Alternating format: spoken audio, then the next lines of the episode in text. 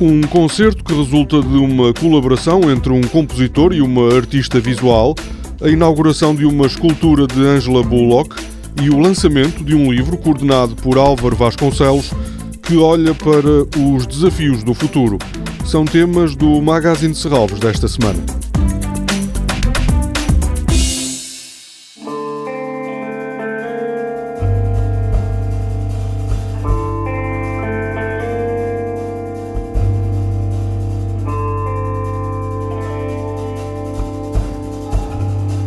Este é um excerto do concerto The Wired Salutation no Theater der Kunst, em Zurique, no ano passado.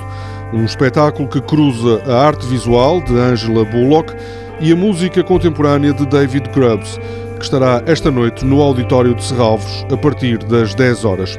O programador musical de Serralves, Pedro Rocha, recorda o percurso e a importância de David Grubbs no pós-rock norte-americano.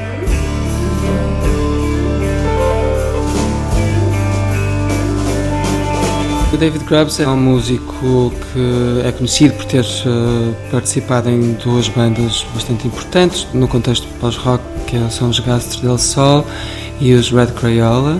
Também aí o David Grubbs já testava alguns formatos de canção, nomeadamente com os Gastos del Sol, testava os limites da balada, introduzindo elementos que normalmente são estranhos a este tipo de formato e no caso dos Red Crayola, uh, inclusivamente parcerias com movimentos de artes visuais, como os Art and Language. Portanto, é alguém que também está ligado às artes visuais, com várias participações. A colaboração de Angela Bullock no espetáculo de Mais Logo é também antecipada por Pedro Rocha. Ela criou um vídeo onde são apresentados avatares dos músicos que estão em palco. Portanto, há esta existência simultânea ao vivo dos músicos que estão a tocar e dos seus próprios avatares que são projetados na tela uh, no palco.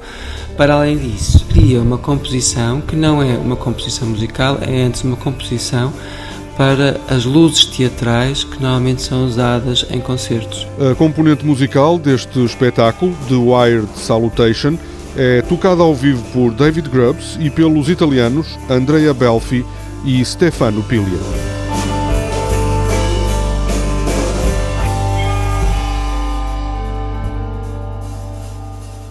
Partir desta quinta-feira, quem passar pelo Roseiral, no Parque de Serralves, vai encontrar uma nova obra de arte. Heavy Metal Stack of Six, uma pilha de seis metais pesados de Angela Bullock, a mesma artista de que lhe falei há pouco, a propósito do concerto The Wired Salutation. Esta obra de arte, uma fusão de losangos empilhados, é uma aquisição recente da coleção de arte contemporânea de Serralves. Em novembro será inaugurada uma outra obra comprada no ano passado, a Watermark de Therese Vonna Mitchell.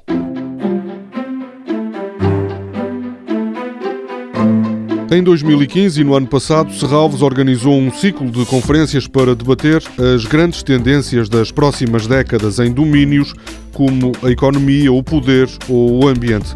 O resultado desse ciclo é agora publicado no livro Tendências Globais 2030 Os Futuros de Portugal. O coordenador da obra, Álvaro Vasconcelos, adianta que uma das conclusões incluídas no livro é que Portugal terá de voltar a debater a regionalização e quanto mais cedo o fizer, melhor. Nós temos em Portugal uma lenga-lenga portuguesa, quer dizer que Portugal é um país uno, sem diversidade e não é assim. A diversidade também cresce em Portugal. Cresce a diversidade como consequência da imigração global que também atravessa Portugal, mas também cresce a diversidade pela consciência crescente das populações do interior das regiões mais favorecidas de Portugal que os seus direitos não estão plenamente garantidos. Acabamos de ver isso com os incêndios, em que o interior do país se sentiu completamente marginalizado.